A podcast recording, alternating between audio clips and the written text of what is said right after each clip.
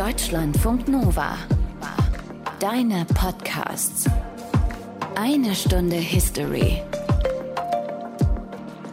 Mit Markus Dichmann. Was war denn da los? In Frankreich, bei unseren Nachbarn gleich nebenan, 21 Etappen, über 3000 Kilometer, tausende Zuschauer vor Ort, Millionen Zuschauer vor der Glotze ARD und Eurosport waren sowieso dabei. Netflix jetzt sogar auch mit einer exklusiven Doku-Reihe. Und all das geschah ohne einen einzigen Dopingfall? Die Tour de France und der Radsport sind wieder voll am Start. Ja. Großes Interesse bei Medien und Publikum. Dicke Fernsehverträge werden ausgehandelt. Es wird jetzt auch erstmals eine Tour de France der Frauen geben, gleich in Anschluss an die der Herren. Überall begeisterte ZuschauerInnen und vor allem auch Hobby-Rennradfahrer, die gerne eigentlich am liebsten mitfahren würden. Also Radsport ist wieder voll da.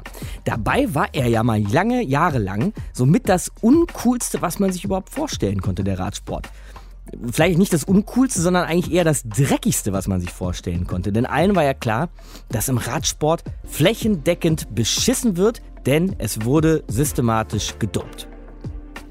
Das war eine harte Lektion für ein fahrradbegeistertes Land, das wir hier sind in Deutschland. Und darum geht es heute hier in eine Stunde History. Und das hat natürlich auch alles mit einem Namen zu tun, nämlich mit dem Namen Jan Ulrich. Aus den prallgefüllten Schatzkammern der Menschheitsgeschichte. Euer Deutschlandfunk Nova-Historiker Dr. Matthias von Helfeld. Du damals auch in Magenta Rot mit Aber- Ulrich-Trikot und so? Aber klar, ich bin Ja? jetzt auch ins Studio geradelt. Hier siehst du ja, da hinten steht ja mein Rad noch. Matthias, fangen wir mal mit dieser großen Tour de France an, bevor wir zu Jan Ulrich kommen. Die gibt schon ein ganzes Weilchen. Die erste gab es 1903 ganz genau gesagt. Und damals war Radfahren noch eher so eine Art, sagen wir mal, Arbeitersport. Aber es war immerhin schon ein großes Spektakel. Und die ersten Rundfahrten, die wurden als Einzelrennen gefahren und die Ergebnisse wurden hinterher addiert und dann erst gab es einen Sieger. Der Name Tour de France, das war auch so ein bisschen Ausdruck von nationalem Pathos, weil die ersten Sieger, die kamen fast alle aus Frankreich oder Belgien bis 1940 jedenfalls. Insgesamt haben 36 französische Fahrer die Tour gewonnen und dann mit weitem Abstand 18 Belgier erst dahinter. Dazu dann noch gleich mehr in dieser Sendung. Mhm, Jan Ulrich war dann der erste Deutsche. Vorher hat es keiner geschafft, wobei es schon ein paar Fahrer gab, die eine große Rolle gespielt haben bei der Tour. Ja, und diejenigen, die jetzt schon so ein bisschen älter sind und die auch damals schon auf dem Rad gesessen haben, die kennen den Namen So Rudi ja. Altig. Rudi Altig ist bei der Tour de France 18 Mal im gelben Trikot gefahren. Er war zweimal Weltmeister. Er hat gewonnen Mailand Sanremo 1964, einen ganz großen Klassiker. Genauso wie 1968 die Flandern-Rundfahrt. Das war also der eine Deutsche, der Furore gemacht hat. Und der zweite war Dietrich Thurau. Der ist 1977 im Alter von 22 Jahren ein Tour-Neuling gewesen und der fuhr glatte 15 Mal im gelben Trikot und hat diese Rundfahrt ziemlich aufgemischt. Das gelbe Trikot ist übrigens das Trikot des Gesamtklassement-Führenden in der Tour de France. Ne? Das muss man vielleicht auch noch mal kurz sagen. Und so erste Assoziation Tour de France, gelbes Trikot. Aber leider zweite Assoziation direkt Dopingvorwürfe, Matthias. Die gibt es nämlich schon sehr lang. Ja, das gibt es schon sehr lange. Man hat es aber lange Zeit eben nicht so richtig wirklich nachweisen können. Dann gab es so lustige Sprüche bei Rudi Altig zum Beispiel. Er sei eine radelnde Apotheke. aber es waren angeblich jedenfalls alles legale Präparate. Oh, es gab aber auch Informationen von Insidern. Da wurden Spritzen hochgehalten und gezeigt. Und die medizinische Kontrolle, die es natürlich auch damals schon gab, die hinkte immer hinterher. Also die Dopingärzte, also die aktiven Doper, die waren immer einen Schritt voraus. Und man muss wohl davon ausgehen, dass es Doping schon sehr viel früher gegeben hat. Und dass vermutlich viele, wenn nicht alle Radfahrer auch in den früheren Rundfahrten gedopt waren. Und sie wollten, vermute ich, einfach mal so etwas wie Chancengleichheit erzeugen. Und es gab bis heute ein Schweigekartell, sodass eben sehr wenig Beweisbares herauskam. 1997 wird es das auch alles gegeben haben, beziehungsweise da hat es das alles gegeben, das wissen wir heute. Aber 1997 hat man hier in Deutschland nicht wirklich an Doping gedacht, sondern eben nur an einen jungen deutschen Helden, so einen jungen Typen aus Rostock namens Jan Ulrich. Und an die Tour de France 1997 erinnert sich jetzt für uns History-Reporter Mathis Jungblut. Es gibt so Sportmomente, die bleiben einem für immer im Kopf. Das nennt man dann wohl Sportgeschichte. Wenn das ganze Land vom Fernseher sitzt und Jahre später weiß jeder noch genau, wo er war. Zum Beispiel 1996. Oliver Bierhoff macht Deutschland mit dem ersten Golden Goal der Fußballgeschichte zum Europameister. Ich bin zu Hause im Wohnzimmer, mein Vater brüllt und kauft mir später ein Bierhoff-Trikot. Oder ein Jahr später, 1997.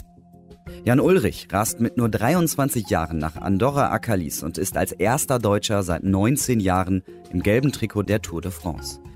Wir schauen im Urlaub in einem Kärntner Gasthof auf einem Fernseher, der so klein ist wie ein Taschenbuch. Jan Ulrich, das wird ein ganz großer. Da sind sich an diesem Tag alle einig.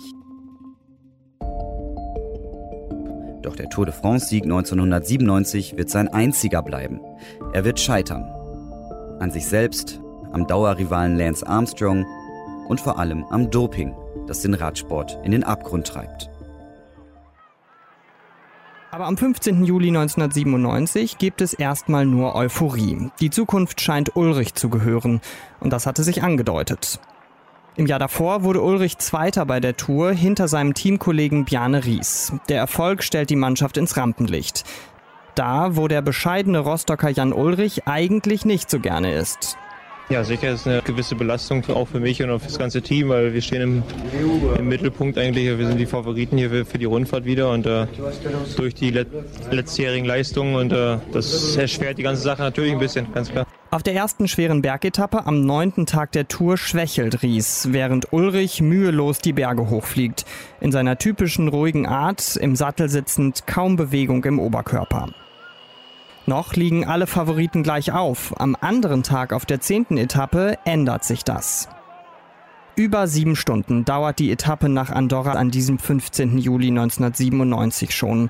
242 Kilometer und fünf Anstiege hat die Spitzengruppe in den Beinen.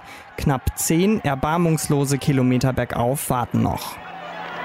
Und wie steil das jetzt hier ist und Ulrich leichtfüßig wie eine Gemse geht er da hoch. Ich sagte das vorhin, der Junge fährt wie von einem anderen Stern. Ulrich forciert.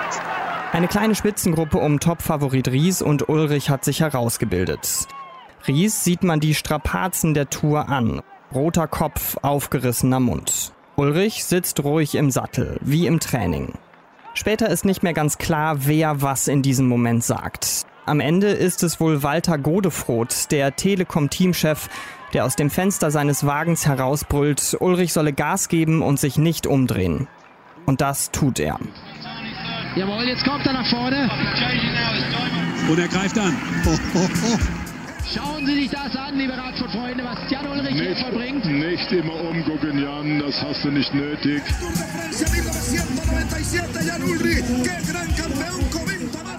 Der fährt hier, als ob es überhaupt nicht bergan geht. Ulrich übernimmt die Führung des Rennens nach 245 Kilometern. Das kann die Entscheidung dieser 84. Tour de France sein. Ich glaube, dass diese Etappe auch in die Geschichte eingehen wird. Ein Jahrhunderttalent des Radsports. Am Abend zieht sich Jan Ulrich zum ersten Mal das gelbe Trikot über und wird es bis zum Gesamtsieg in Paris zwei Wochen später nicht mehr ablegen. Ein unglaubliches Gefühl. Also ich hatte immer, immer noch Angst bis zum letzten Meter. Und jetzt bin ich erstmal kaputt und, und kann das auch gar nicht richtig fassen, dass ich die Tour de France 1997 gewonnen habe. In Paris gewinnt er mit fast zehn Minuten Abstand. Es ist eine Machtdemonstration und der Sieg macht den Hype um Ulrich immer größer.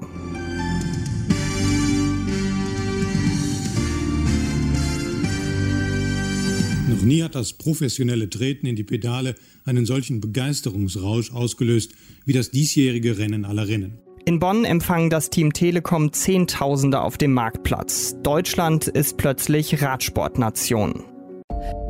Dieser Sportmoment hat einen Makel. Das Denkmal, das sich Ulrich an diesem Tag baut, zerbröckelt nach und nach und stürzt 2007 komplett ein. Mehrere Teamkollegen gestehen, dass sie jahrelang gedopt haben, auch auf dieser Tour. Jan Ulrich gesteht erst 2015, dass auch er beim Blutdoping mitgemacht hat. Doch er bereut seine Taten nicht, er habe einfach nur Chancengleichheit herstellen wollen und wiederholt bis heute immer wieder, er habe nie jemanden betrogen. Jan Ulrich also bringt als erster deutscher Radsportler das gelbe Trikot nach Hause, wird Gesamtklassement Gewinner der Tour de France.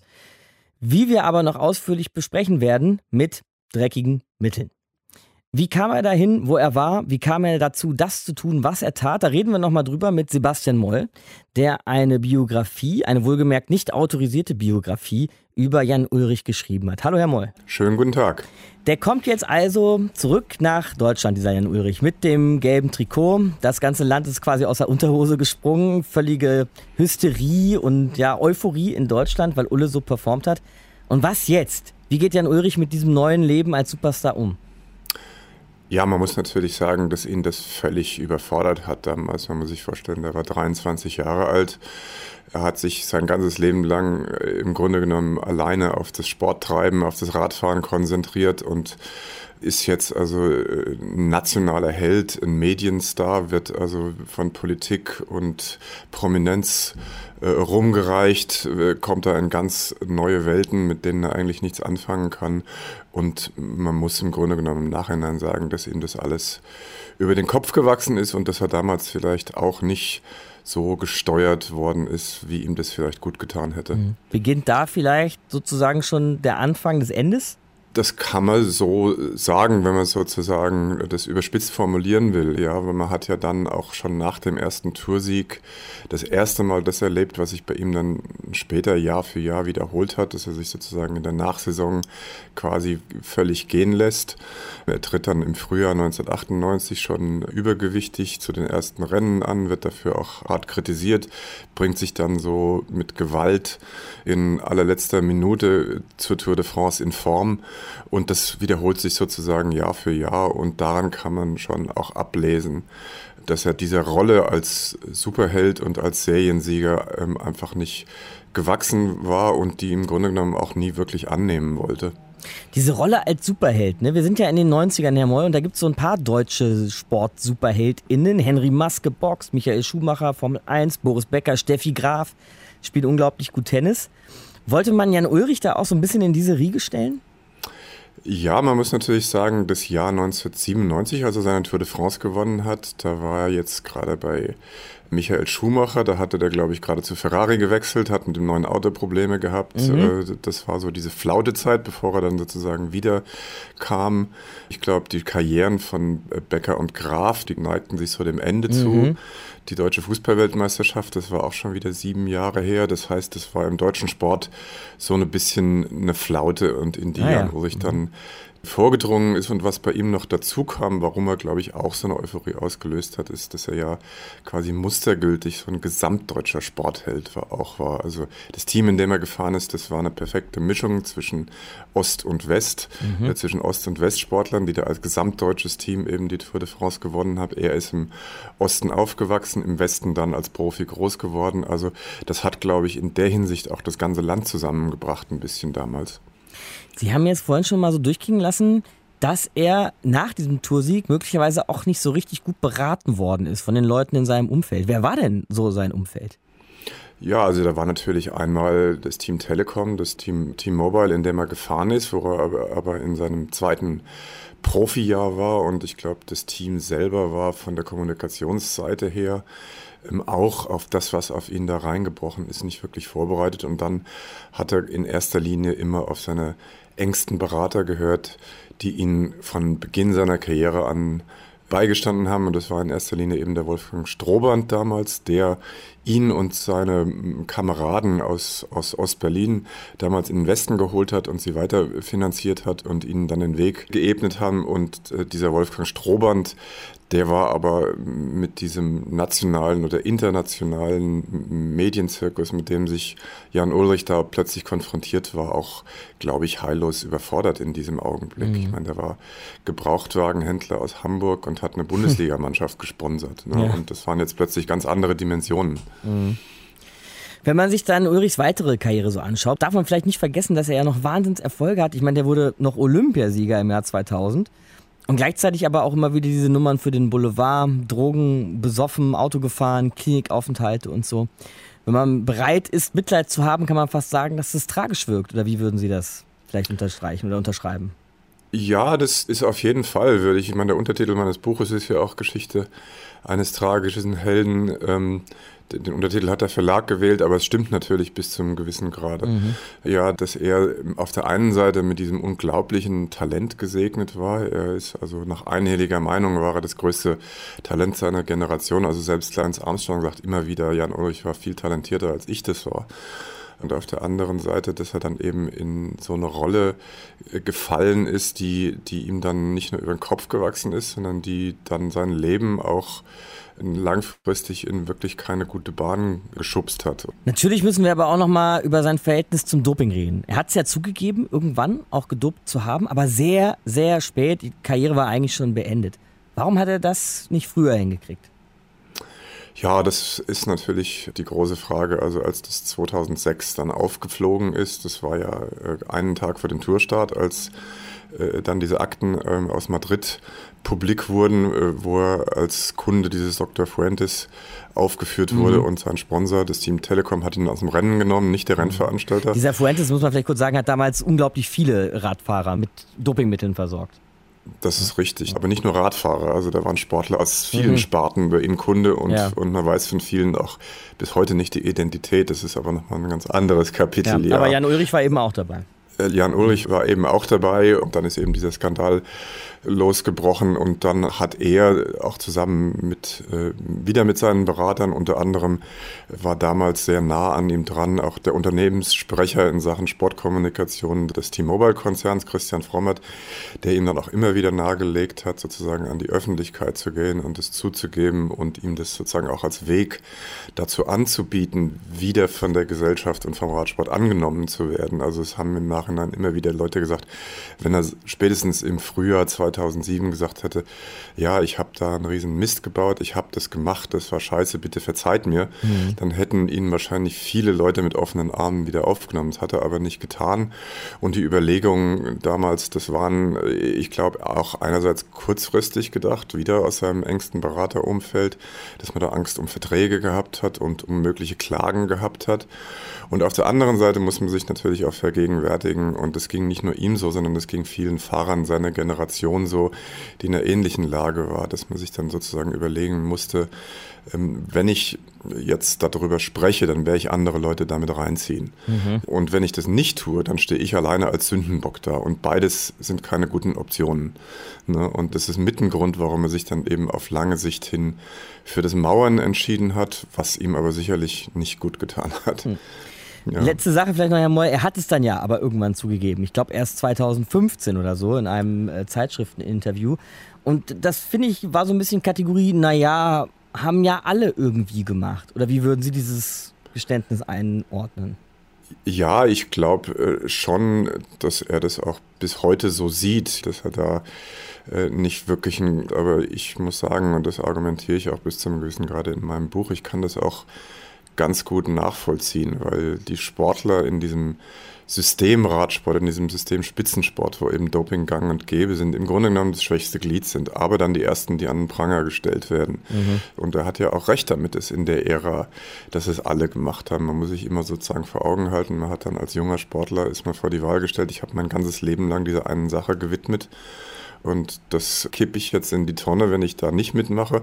Oder ich mache eben mit. Aber wenn ich das nicht tue, dann steht man sozusagen vor dem Nichts. Und ich glaube, äh, da muss man schon auch sozusagen nachfühlen oder nachvollziehen, wie schwer so eine Entscheidung dann eben auch ist. Und ich würde dann eben dafür plädieren, mehr sozusagen das ganze System anzuschauen, was im Grunde genommen krank ist, als immer nur mit dem Finger auf die Sportler zu zeigen, die dann die bösen Buben sind. Sportler wie Jan Ulrich, Geschichte eines tragischen Helden, so heißt das Buch von Sebastian Moll, den haben wir gerade gehört hier in einer Stunde History. Danke, Herr Moll. Ja, hat mir Spaß gemacht. Gerne geschehen. Ja, da sind wir jetzt noch einen Moment ganz nah an Jan Ulrich geblieben, wollen das Fenster jetzt aber dann doch noch ein bisschen weiter aufziehen und uns diese späten 90er und den Radsport im Ganzen vornehmen. Und das machen wir mit Hagen Bosdorf, der damals für die ARD die Tour de France kommentiert hat. Hallo, Herr Bosdorf. Hallo, ich grüße Sie. Vielleicht aber auch mit Ihnen, Herr Bosdorf, noch mal kurz zu Jan Ulrich, 1997. Wie haben Sie da auf diesen Typen, diesen Sportler vielleicht vor allem, Jan Ulrich, geschaut? Was waren so Ihre Gedanken, als Sie ihm dabei zugeschaut haben, wie er diese Leistung erbracht hat? Naja, das war schon eine große Faszination, weil äh, es gab noch nie einen deutschen Tour de France-Sieger. Äh, er hat mit mehr als neun Minuten gewonnen. Das war eine unglaubliche sportliche Leistung. Und es mhm. war ja so, dass ich damals mit ihm ein Tourtagebuch geschrieben habe. Also unabhängig von der Arbeit für die ARD zu dieser Zeit hatte ich mit einem Buchverlag und Jan Ulrich vorher verabredet, als wir gar nicht wussten, es verlaufen würde, dass wir so ein Tagebuch schreiben, das dann als Buch erscheint. Mhm. Und dadurch hatte ich täglich Kontakt zu ihm und, und war dann schon fasziniert, wie dieser junge Kerl diese Tour de France dann letztlich überstanden und am Ende ja auch souverän gewonnen hat. Also in dem Moment war das schon eine sehr, sehr beeindruckende Leistung von ihm. Wenn man heute mal bei eBay schaut, Herr Bosdorf, kann man ziemlich gut und locker so ein magentafarbenes Trikot von Team Telekom, für das Jan Ulrich ja gefahren ist, ersteigern, weil anscheinend sehr viele von denen in deutschen Kleiderschränken noch hängen. War das damals wirklich so, dass man sich wie zu einer Fußball-WM ein äh, Trikot gekauft hat, jetzt eben auch so ein Magenta-Shirt gekauft hat? Also zum Anfang in dieser Euphorie nach dem Tour de France-Sieg von Jan Ulrich 1997 war es tatsächlich so. Mhm. Ich muss Sie erinnern, dass wir zum Beispiel in der ARD den Empfang des Teams Telekom in Deutschland auf dem Marktplatz in Bonn zweimal live übertragen haben. Also wie nach so einer Fanmeile von der Fußballnationalmannschaft. Ja. Oder eben es war einfach auch ganz deutlich sichtbar bei der Tour de France, wenn äh, ganz viele Fans gerade in den Bergetappen angereist waren und die dann eben dort im Magenta-Trikot standen. Es war ja dann auch im Fernsehen zu sehen, wie viele deutsche Fans dort angereist waren. Es war zu dieser Zeit das einzige deutsche Top-Team. Ja, später kam das Team Gerolsteiner dazu, aber zu dieser Zeit gab es nur die magentafarbenen Telekom-Trikots und die haben dann wirklich gerade bei den Alpen, wo der Anreiseweg nicht so weit war wie in die Pyrenäen, haben sie wirklich das Bild dominiert. Ich habe mal den ebenfalls sehr, sehr bekannten und erfolgreichen Radsportler Jens Vogt sagen hören, dass das wie ein Sommermärchen gewesen sei. Ne? Also wieder dieser Vergleich zum Fußball. Die Fußball-WM im eigenen Land 2006 in Deutschland war ein Sommermärchen, aber diese Jan-Ulrich Tour de France eben auch. Würden Sie da mitgehen? Ja, aber man muss es wirklich dann auf dieses Jahr 1997 beziehen. Mhm. Ähm, ein Jahr davor, 1996, war die, das Team Telekom noch mit einer halben Mannschaft am Start. Ja, und, äh, und dann hatte Bjarne Ries gewonnen. Und dann kam dieser junge Rostocker um die Ecke und hat als erster Deutscher die Tour gewonnen. Und äh, ich erinnere mich, dass am Ende der Tour de France, als er gewonnen hatte, die Bildzeitung ganzseitig auf der ersten Seite ein Foto von ihm hatte und darunter stand Sonnenkönig. Ja, also Boah, in, dem, in dem Moment, ja, war es ein Sommermärchen. Aber ähm, man muss sich erinnern, schon ein Jahr später, 1998, gab es die erste große Skandaltour mhm. mit, mit, sehr, sehr vielen Dopingfällen rund um das Festina-Team, andere Mannschaften, am Ende mehr als 60 Fahrer wegen Dopingvorfällen aus der Tour genommen. Also diese Idylle des Sommermärchens platzte relativ schnell. Ja, jetzt haben Sie die perfekte Rampe gebaut, Herr Bosdorf, denn das wäre meine Frage gewesen. Gab es denn auch 97 vielleicht schon bei diesen Wattwerten, die die Fahrer da raushauen, diesen Leistungen Tag für Tag und eben auch den Vorgeschichten, die es schon gab im Radsport, haben wir schon äh, drüber gesprochen hier in der Sendung. Gab es da nie Zweifel, dass bei Team Telekom bis unter die Haarspitzen gedopt war oder wurde? Also es gab natürlich immer einen allgemeinen Verdacht im Profi-Radsport, dass es dort nicht mit rechten Dingen zugehen könnte. Wir müssen uns erinnern, Ende der 90er Jahre war der Beginn des EPO-Zeitalters, also mhm. des Blutgerinnungsmittels. Und die Erfinder von Dopingmitteln sind ja immer einen Schritt weiter als die Erfinder von Dopinganalysemitteln. Und das war genau diese Phase. Deswegen 96, 97 war es relativ ruhig, was Dopingfälle betraf, weil man auch dieses EPO noch nicht nachweisen konnte. Das platzte dann eben erst mit den Skandalen 98 und in den Jahren danach aber ich habe auch nochmal nachgelesen und, und versucht mich zu erinnern, 1997, ja, gab es ein allgemeines ja, Unwohlsein, da könnte doch auch was nicht mit rechten Dingen zugehen, aber konkrete Dopingvorwürfe gegen Jan Ulrich oder das Team Telekom gab es 1997 meines Wissens noch nicht. Retrospektiv, was würden Sie sagen, Herr Bosdorf, war der deutsche Journalismus dazu unkritisch?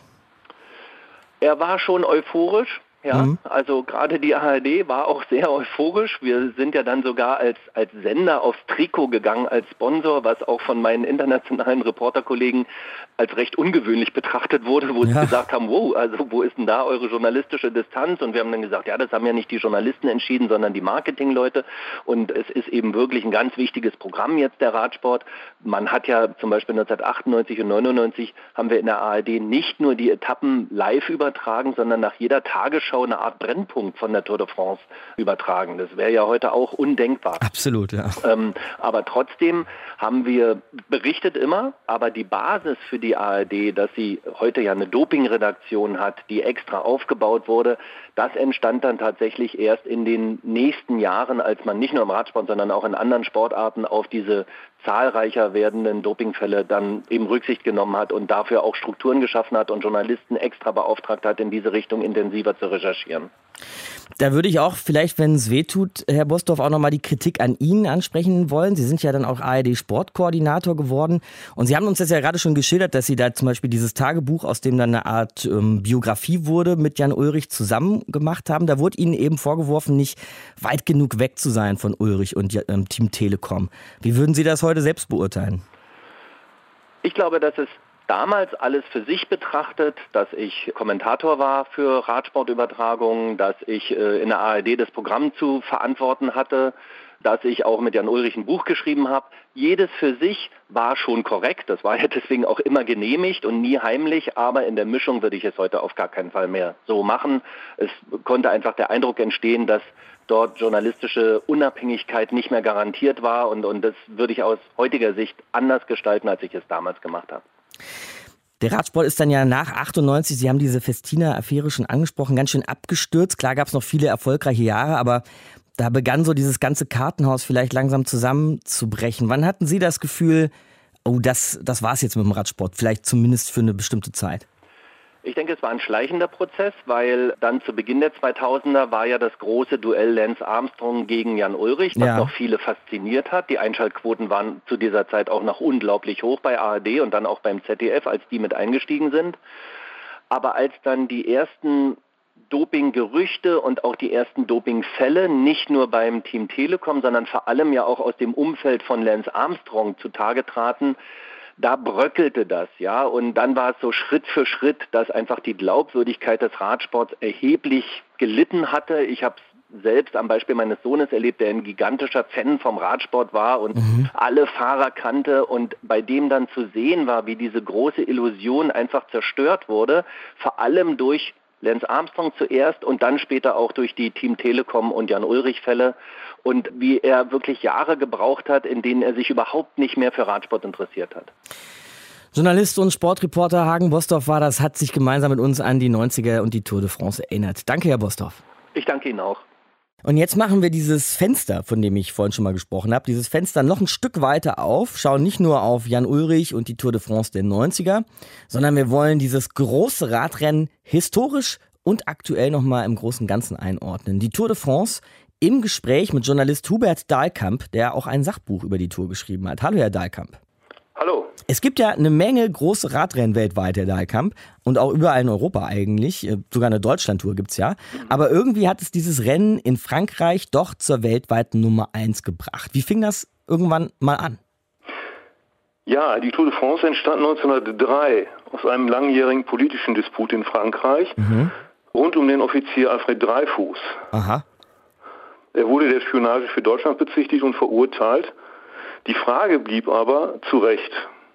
Die Nation war gespalten, was sich besonders in der Tagespresse spiegelte und auch in der Sportberichterstattung. Die größte französische Sportzeitung war damals Le Vélo, mhm. die von Giffard herausgegeben wurde und der war auch der Überzeugung, dass der Offizier Dreifuß unschuldig ist. Das brachte ihn in Konflikt mit seinen Anzeigenkunden der Fahrrad- und Autoindustrie. Und da war zum Beispiel Edouard Michelin. Ah, von dem großen Reifenhersteller heute, Michelin? Ja, ja, genau, mhm. der hängt damit zusammen. Okay. Und der war äh, überwiegend auf äh, Linie der Dreifuß-Anklage. Und es kam aus diesen Reihen dann zu einer Neugründung einer Zeitschrift, deren Chefredakteur ein Anwalt namens Henri Desgrange war. Aha. Sein Problem, wie kann die Auflage der neuen Sportzeitung gesteigert werden? Probates Mittel damals wie heute, eine Massenveranstaltung. Aha.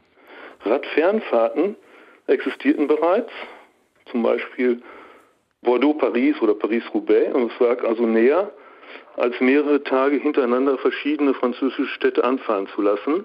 Eine Art Circuit de France in Etappenform, später dann die Tour de France. Ja, wenn man das zusammenfasst, die Tour de France äh, hat also durchaus politische Wurzeln. Mhm, also politische Wurzeln und dann letztlich ja, wie Sie das beschrieben haben, um die Auflage der neuen Sportzeitschrift zu steigern, auch ein wirtschaftliches Interesse dahinter eigentlich. Ja, natürlich, das mhm. ist äh, klar von Anfang an immer miteinander äh, mhm. verbunden gewesen. Mehr wirtschaftliches als sportliches Interesse vielleicht sogar? Ja, es sind natürlich sofort beim Ausloben dieser Tour de France auch Preisgelder genannt worden, mhm. sodass also touristischer Charakter gar nicht in Frage kam, sondern von Anfang an natürlich ein wirtschaftliches Unterfangen im Vordergrund stand. Von Anfang an eine professionelle Ausrichtung. Mhm. Wenn wir bei einer professionellen Ausrichtung sind, sind wir eben auch beim Wettkampf. Sie haben jetzt eben schon die Preisgelder und den wirtschaftlichen Background erklärt, Herr Dahlkamp. Mhm. Insofern liegt die Frage nahe, wenn man die Tour de France von heute wegdenkt, wann denn eigentlich auch die Schummelei begonnen hat, also das Doping. Ja, also Doping, Schummeleien und so weiter, muss man ganz klar sagen, von Anfang an. Also, Alles klar. Mhm. Dazu sagen, da war früher die gute alte Zeit, das geht gar nicht. Äh, schon der erste Tour de France Gewinner, das war dieser Maurice Garin, benutzte während des Rennens Rotwein. Wirklich? Und, ja, Wahnsinn. er hatte sich aus so einer Art Suppe kochen lassen. Aha. Äh, das hört sich erstmal ganz professionell an. Ja, gut, die Rezeptur ist immer geheim geblieben, da kann man auch nur spekulieren. Ne? Mhm. Vor knapp 100 Jahren berichteten dann die französischen Brüder Pellissier einem Journalisten gegenüber über Doping, Chloroform gegen Schmerzen, aber auch Kokain gegen Ermüdung und andere Pasten und Pillen und was mhm. da nicht alles war.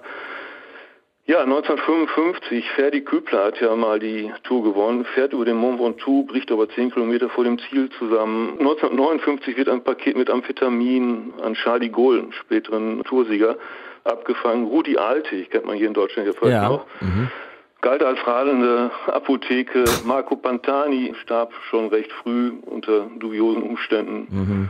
Auch so Tourgrößen wie Eddie Merckx standen unter Dopingverdacht. Delgado. Aber das ist also eine Sache, die ja, ja durch, immer ja? wieder vorkommt ne? Mhm. und eigentlich sehr schade ist. Ja. Aber wo nicht wegzudenken ist. Sie hatten hier gerade noch gefragt nach Schummeleien. Auch die gab es natürlich. Das war in den ersten Jahren der Tour hautreizende Substanzen im Trikot, angesägte Rahmen, Nägel Eieiei. auf der Fahrbahn waren so einige Punkte. Und auch die Zuschauer waren nicht weiter zimperlich gegenüber den Fahrern. Die wurden teilweise auch angegriffen. Motive waren natürlich nationalistisch, lokalpatriotisch.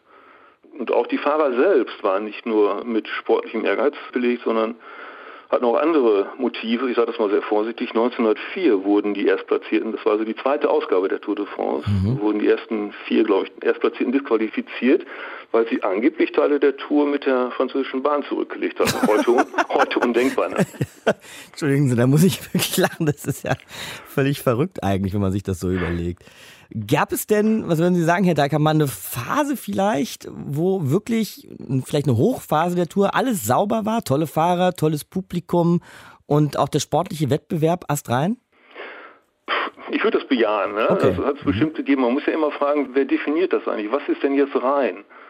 Die, wir als Zuschauer haben, ja, jetzt seit über 100 Jahren nehmen wir an dieser Tour teil lassen uns begeistern und hinreißen. Die Frage stellt sich ja wahrscheinlich am Rande gar nicht für die Zuschauer. Die wollen ja ganz was anderes sehen und mhm. denen ist es mehr oder weniger auch egal, wie diese Erfolge zustande kommen, wenn sie nicht, ja, sagen wir jetzt mal, wie bei Lance Armstrong, praktisch in so einem Netzwerk äh, enden, wo man sich dann als Zuschauer natürlich auch veräppelt vorkommt. Mhm. Was würden Sie sagen, wo stehen wir heute mit der Tour de France? Weil wenn man sich das so anschaut, eine Netflix haut da jetzt eine Wahnsinns-Exklusiv-Doku über die Tour de France raus, ARD und Eurosport, die übertragen sowieso schon längst wieder. Die Einschaltquoten werden auch tatsächlich besser und als Breitensport ist der Radsport auch wieder enorm beliebt. Also ich finde eigentlich ist der Teppich ausgerollt für ein Revival der Tour de France. Ja, ich würde es mir ja auch wünschen, mhm. äh, vor allen Dingen aus deutscher Sicht äh, wäre es natürlich mal schön, wenn wir neben ja, Bora, Hans Grohe mal einen weiteren Rennstall hätten, der von Bedeutung wäre. Ich glaube, dass die hier ganz äh, stark auf fruchtbaren Boden fallen würde. Wir haben es ja gesehen, 1997 Radboom durch Jan Ulrich, 20 Jahre vorher, 1977 Didi Thurau fährt ja auch mehrere, äh, ich glaube, ja, 15 Mal in Gelb, fünf Etappen gewonnen. Äh, auch damals schon ein Boom. Und jetzt haben wir noch den Emanuel Buchmann, ja, so als Hoffnung. Mhm. War ja 2019, als er plötzlich, ich glaube, am Tourmalet auf einer Bergetappe angriff man sich an diese früheren Zeiten erinnert fühlte. Es wäre, glaube ich, ganz, ganz leicht, ganz, ganz leicht, äh, hier in Deutschland einen weiteren Boom auszulösen. Überhaupt keine Schwierigkeit. Und wie steht es ums Thema Doping? Ja, das ist natürlich eine schwierige Frage. Also wenn ich sagen würde, es gibt Doping, ohne Belege zu haben, wäre das Verleumdung. Mhm. Wenn ich sagen würde, es gibt kein Doping, wäre das sicherlich blauäugig. Das ist ja ein mieser Spagat, muss man sagen. Ja, mhm. irgendwo wird dazwischen die Wahrheit liegen. Die Sache ist ja auch die, dass die Aufklärer in Sachen Doping eigentlich der Entwicklung des Dopings immer hinterherlaufen. Mhm. Vielleicht wäre es auch ganz ratsam für so eine Tourleitung mal über Karenzzeiten nachzudenken, denn also das Zeitlimit, dass die Fahrer nicht reisen dürfen, weil sie sonst rausfliegen. Ja, sehr schön, wenn man mal an so einer Tour de France Etappe steht, an, an der Seite. Man beobachtet mal die Leute, die hinten fahren die nochmal reinhauen, wie die Gesichter aussehen, die werden nicht am nächsten Tag in der Presse erwähnt. Mhm. Äh, die fahren praktisch nur gegen diese Karenzzeit an, um bloß nicht rauszufliegen aus dem Klassement was natürlich auch Auswirkungen hätte. Und da ist natürlich die Motivlage anzusiedeln. Ne? Da geht es um Berufliches. Mhm. Und da würde ich als Rennleitung versuchen, gegenzusteuern. Also diese Karenzzeiten vielleicht zu relativieren. Mhm. Da haben wir sogar noch einen Vorschlag, wie wir die Tour weiterentwickeln könnten und über die Geschichte auch dieses großen Radrennens haben wir eben gesprochen mit Journalist und Reporter Hubert Dahlkamp. Danke fürs Gespräch. Ja, gerne. Also gedopt wurde praktisch immer während der Tour de France, Matthias. Das haben wir jetzt eben gelernt, wenn wir es nicht schon längst wussten, während dieser über 100-jährigen Geschichte der Tour. Nur nahm das Ganze irgendwann wirklich überwältigende Ausnahme an. Also in meinen Augen auf jeden Fall viel zu. Moment, Entschuldigung, Ausnahme habe ich gesagt, kann das sein? Ausmaße meinte ich. Entschuldigung. Nun nahm das Ganze irgendwann wirklich überwältigende Ausmaße an. Ja, also in meinen Augen jedenfalls ein sehr viel zu großes Ausmaß. Und es machte das Wort EPO die Runde. Das war die Abkürzung für Erythropoetin. Damit kann man rote Blutkörperchen schneller wachsen lassen und die wiederum transportieren Sauerstoff im Blut. Und je mehr Sauerstoff im Blut ist, desto ausdauernder ist man. Das war zunächst wirklich nicht nachweisbar. Aber ich sag mal so, wenn jemand im Sattel sitzend, ohne großartig zu schwitzen, die Pyrenäen raufradelt, dann kann man einen Verdacht haben, haben, man muss ihn vielleicht sogar haben. Mhm. Und das mhm. haben vermutlich auch alle genommen oder gemacht, jedenfalls die meisten. Spannend ist ja die Frage, wo das alles anfängt, Matthias. Ne? Vielleicht bei Teamchefs, die Druck machen wollen, dass das Team eben vorne an der Spitze steht und sich die Werbeverträge auch alle lohnen und auch weiter gemacht werden. Liegt es vielleicht auch an der Konkurrenz, ja, weil man natürlich da mithalten möchte und nicht abgehängt werden möchte. Vielleicht eine Mischung aus beiden, schwierig ja. zu sagen. Ne? Ich würde vermuten, es ist eine Mischung von all den Dingen, die du gerade aufgezeigt hast. Die Fahrer jedenfalls wollten auf alle Fälle sozusagen eine Waffengleichheit.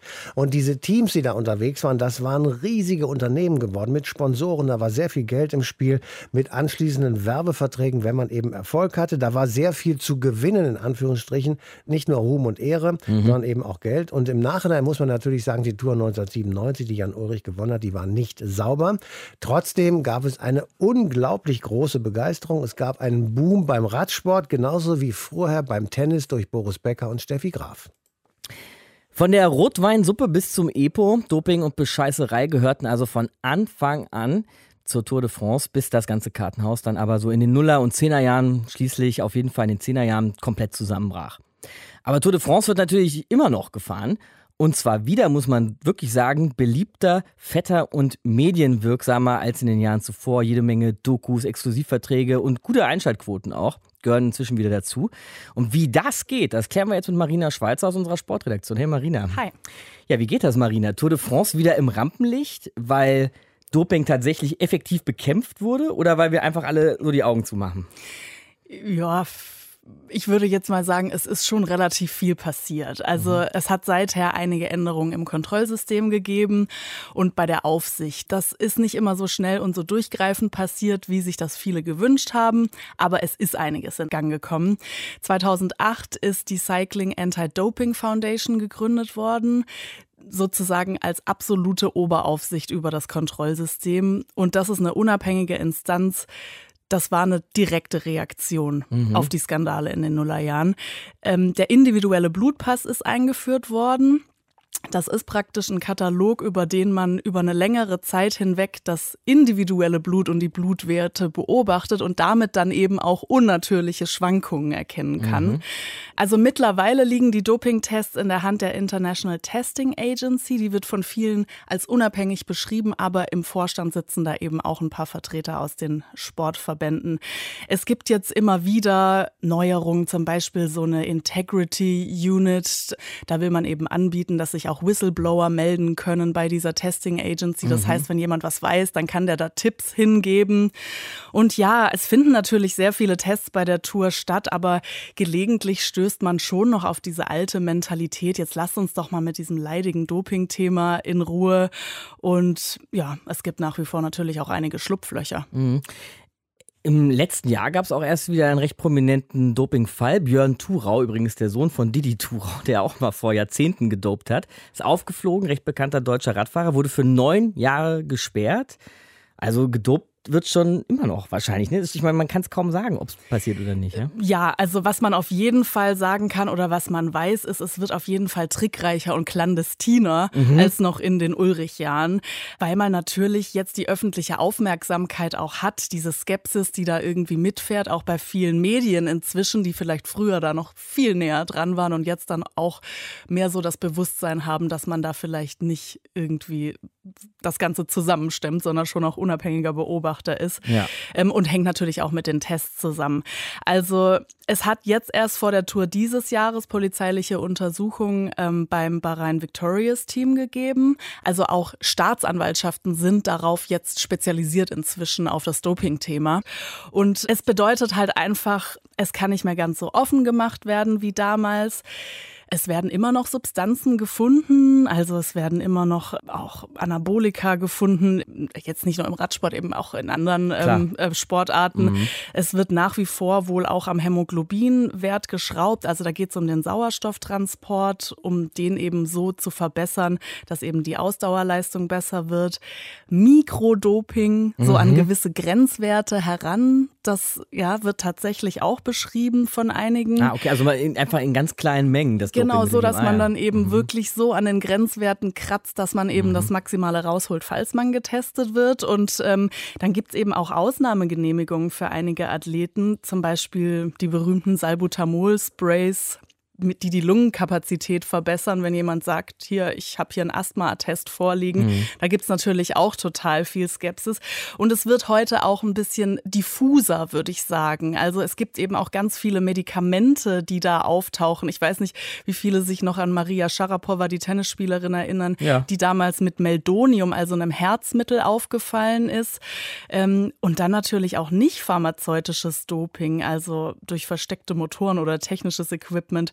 Also es wird da sehr viel rumexperimentiert, mhm. offenbar. Aber klar, man kann nur über das reden, was dann am Ende tatsächlich getestet genau. und überführt wird. Und mhm. wir tappen da auch oft im Dunkeln und beschreiben so ein bisschen vage.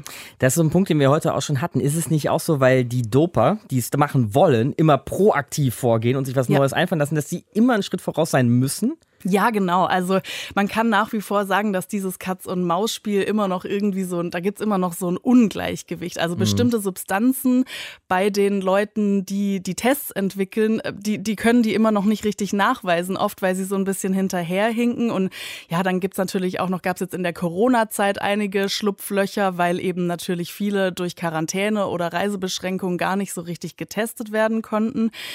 Das große systemische Problem oder systematische Problem ist, dass das Geld bei denen steckt, die Geld damit verdienen, dass sie erfolgreich sind und nicht bei denen, die dem Doping auf der Spur sind. Also die großen Massen an ja. Geld werden natürlich dort verdient, wo man eben mit dieser großen Bühne und dem großen Erfolg Kohle verdient. Und die Kohle kann man, wenn man eben so drauf ist, dann da reinstecken, dass man ja im Prinzip auch Menschenversuche macht. Mhm. Und sich damit zum Beispiel auch Verschwiegenheit erkauft, wie es Lance Armstrong auch gemacht haben soll. Ja, natürlich. Also es wird oft von Schweigekartellen gesprochen, weil alle voneinander profitieren. Ich würde das jetzt sehr stark in Anführungszeichen setzen, weil profitieren ist natürlich, wenn man Körper auch so schädigen kann. Äh, mhm. das ist natürlich jetzt ein bisschen zynisch, das dann zu sagen. Aber ja, natürlich. Also es gibt da Schweigekartelle und die sind sehr schwer zu durchbrechen. Und daran arbeiten eben auch so unabhängige Behörden inzwischen im Sport.